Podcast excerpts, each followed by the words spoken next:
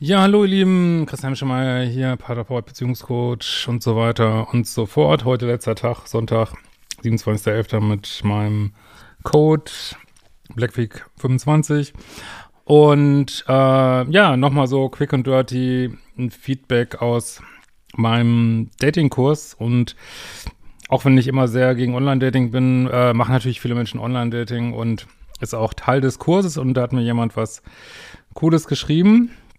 Ähm, ein Mann diesmal. Ich war im Frühjahr einen Monat lang bei LoveScout24 angemeldet.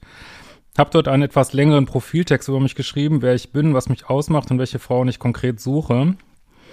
Und gemäß deinem Tipp äh, im Liebescode geschrieben, dass ich nur an gut aussehenden, selbstbewussten Fraueninteresse habe. Dazu vier aussagekräftige Bilder.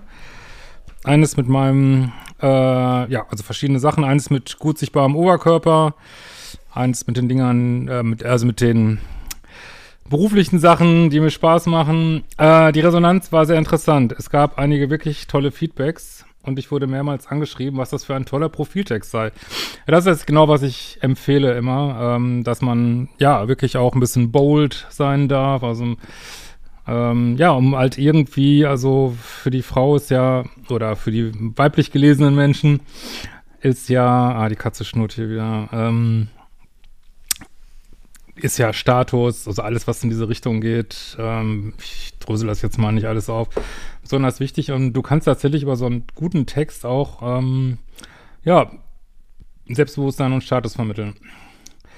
Äh, dass ich aber leider zu weit weg von wurde. Dann gab es äh, drei Frauen, interessante Frauen, die mir geschrieben haben, ähm, dass ich meine Erwartungen an eine Frau ja nicht so ausdrücken dürfe.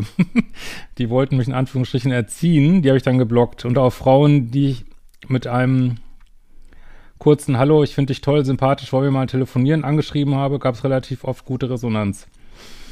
Ähm, wobei, das ist, also ich empfehle ja sogar, sich an, also, wie ich will das jetzt nicht alles erklären, das ist dann in dem Kurs, ich empfehle ja sogar, dass äh, die Männer sich anschreiben lassen sollen.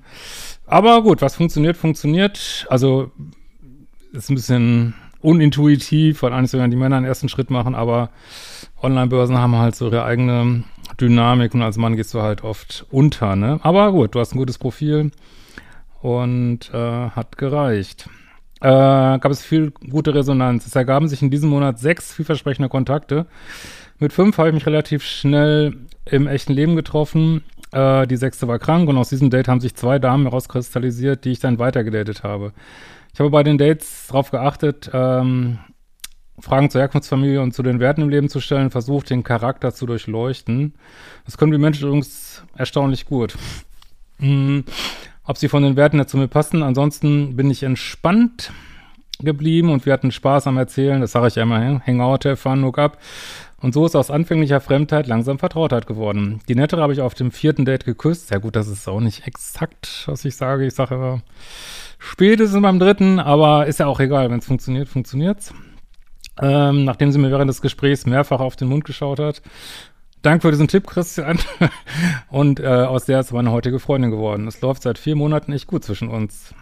Ja, und dann hat er mir auch nochmal später geschrieben, dass es jetzt sechs Monate sind und immer noch Bombe läuft. Ja, Leute, macht die fucking Kurse. Äh, Freue mich auch immer über Feedback, wenn mal was gut läuft. Meistens werde ich ja angeschrieben, äh, wenn Sachen nicht gut laufen. Äh, das, ja, interessiert mich immer mega. Ich hoffe, ihr genießt das schöne Wetter hier heute. Zumindest in Berlin ist es sehr schön.